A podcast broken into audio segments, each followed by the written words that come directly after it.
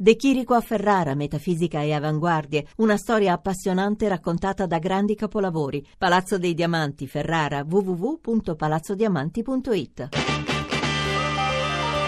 RAI GR1 E con tanti soldi vedrai il mondo. Mario Draghi, come promesso, agisce. L'obiettivo delle misure di stimolo è sempre lo stesso, rialzare l'inflazione e accompagnare la debole ripresa europea che prosegue, sì, ma non è esente da rischi al ribasso.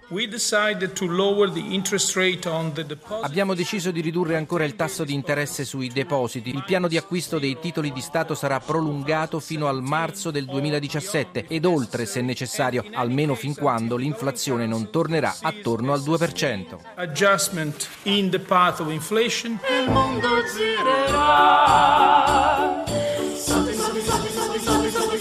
Non sono tornati a crescere, ma almeno nel 2014 non hanno continuato a perdere. Parliamo dei redditi degli italiani, una distribuzione fortemente diseguale. Difatti il 5% della popolazione continua a detenere il 30% della ricchezza. Questo spiega anche perché i consumi non ripartono, c'è assolutamente bisogno di un reddito minimo che sia ovviamente intelligente, inclusivo, una rete di protezione universale che c'è in tutti i paesi dell'Unione Europea, esclusa l'Italia e la Grecia.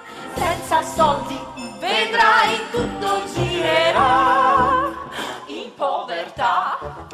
Dalla Banca Centrale Europea ai banchi di un mercato di periferia, politica monetaria espansiva, deflazione o persino quantitative easing, quanto c'entrano i tecnicismi dell'economia con quello che materialmente ci ritroviamo in tasca per vivere? In teoria c'entrano e come, infatti hanno l'obiettivo di rilanciare i consumi. Gli ultimi provvedimenti presi dalla BCE che in estrema sintesi ha deciso di continuare a pompare denaro nel sistema, acquistando ancora a lungo titoli di Stato e convincendo le banche a farli girare i soldi, vedi mutui e prestiti, piuttosto che tenerli fermi nei cavò.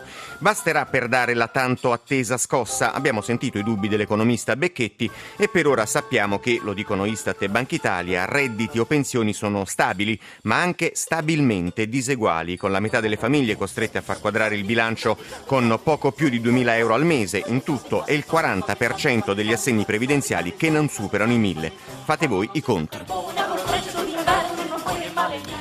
Le altre notizie, ISIS pronta a colpire il Regno Unito dopo i raid in Siria, lo confermano fonti dell'intelligence strage in California, si indaga per terrorismo, forse la coppia killer aveva contatti con reti jihadiste. La politica consulta sempre in primo piano, ultimatum di Boldrini e Grasso alle forze politiche, dal 14 si voterà a tappe forzate per uscire dall'impasse.